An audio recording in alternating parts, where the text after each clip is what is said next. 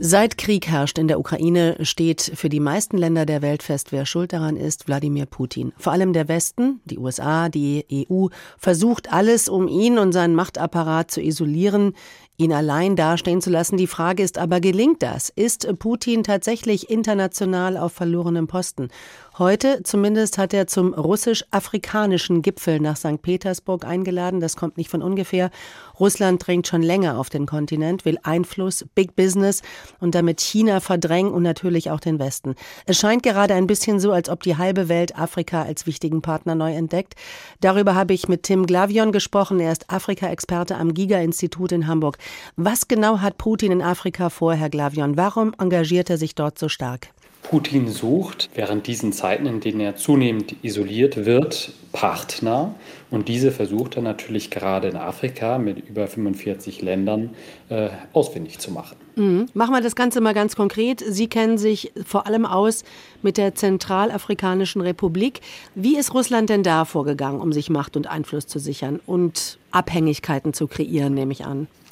Ganz gewieft. 2017 ähm, begann das, als Regierung ähm, sich nach Russland auch gerichtet hat, um Unterstützung im Kampf gegen die Rebellen in ihrem Lande zu suchen. Russland hat das angeboten, hat Waffen angeboten, Training an diesen Waffen, aber es wurde schnell klar, dass es nicht nur Training an den Waffen war, sondern dass dort eben Wagner-Söldner hingeschickt wurden, die aktiv in die Kampfhandlungen und in die Gegenoffensive gegen die Rebellen involviert waren. Das war militärisch gesehen dann auch relativ effektiv und die Rebellen wurden aus den meisten größeren Städten und Orten vertrieben. Jedoch hat das auch enorme ökonomische und politische Abhängigkeiten der Regierung geschaffen, ähm, sehr zum Nachteil der Bevölkerung im Land. Also gut, ich verstehe das so. Waffen und Wagner-Söldner gibt es dann gegen Rohstoffe, gegen Gold, gegen Einfluss wahrscheinlich. Jetzt ist das ja nicht so was, mit dem Europa sich Einfluss verschaffen möchte und sollte in Afrika. Was kann Europa denn machen, um dem Spiel etwas entgegenzusetzen? Ja, Europa und Deutschland sollte sich auf dieses Spiel nicht einlassen, denn es ist ein Spiel, bei dem Pakte zwischen Eliten und mit Militärs geschlossen werden. Europa sollte eher die Zusammenarbeit mit den vielen zivilgesellschaftlichen Organisationen und der breiten Bevölkerung in allen Ländern Afrikas suchen. Schauen wir doch mal umgekehrt auf die Sache. Nun befindet sich ja Russland im Krieg mit der Ukraine. Haben denn die afrikanischen Staaten jetzt in Zeiten dieses Krieges auch irgendeinen Einfluss auf Moskau? Ich sage sogar mal sowas wie, könnten sie eine Art Friedensinitiative starten? Das haben mehrere afrikanische Staaten versucht. Im Juni sind sie in die Ukraine und nach Russland gereist, haben mit sowohl Zelensky und mit Putin gesprochen. Leider auch erwartbar durchaus, äh, hat das nicht zu einem Durchbruch geführt.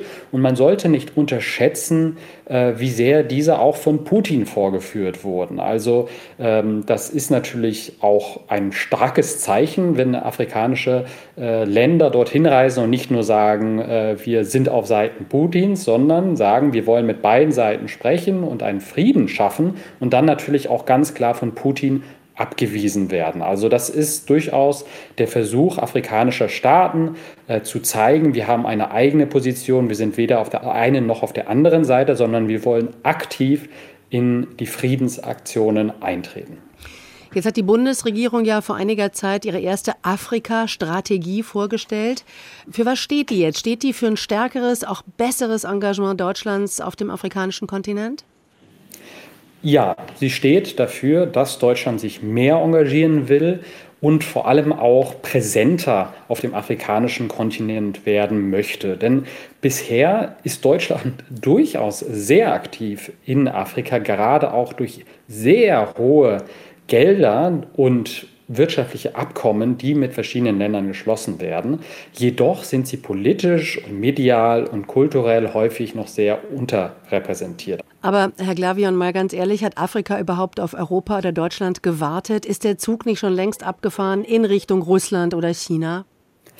Durchaus nicht, durchaus nicht. Das ist leider ein Fehlbild, das die russische Propaganda versucht in Europa zu erzeugen. Die Partnerschaft zwischen Russland und Afrika ist eine Elitenpartnerschaft, eine Militärpartnerschaft und eine ausbeuterische ökonomische Partnerschaft. Wenn man sich anschaut, die Geldflüsse zwischen Europa und Afrika, sind die das zigfache von dem, was zwischen Russland und Afrika hin und her geht. Vor allem ist das sehr einseitig. Zum Beispiel kann Afrika kaum nach Russland exportieren. Andererseits gibt es zwischen Europa und Afrika auch sehr, sehr enge zivilgesellschaftliche Verstrickungen, die es durchaus zwischen Russland und Afrika nicht mehr gibt. Zu äh, UdSSR-Zeiten gab es das noch, aber heutzutage nicht.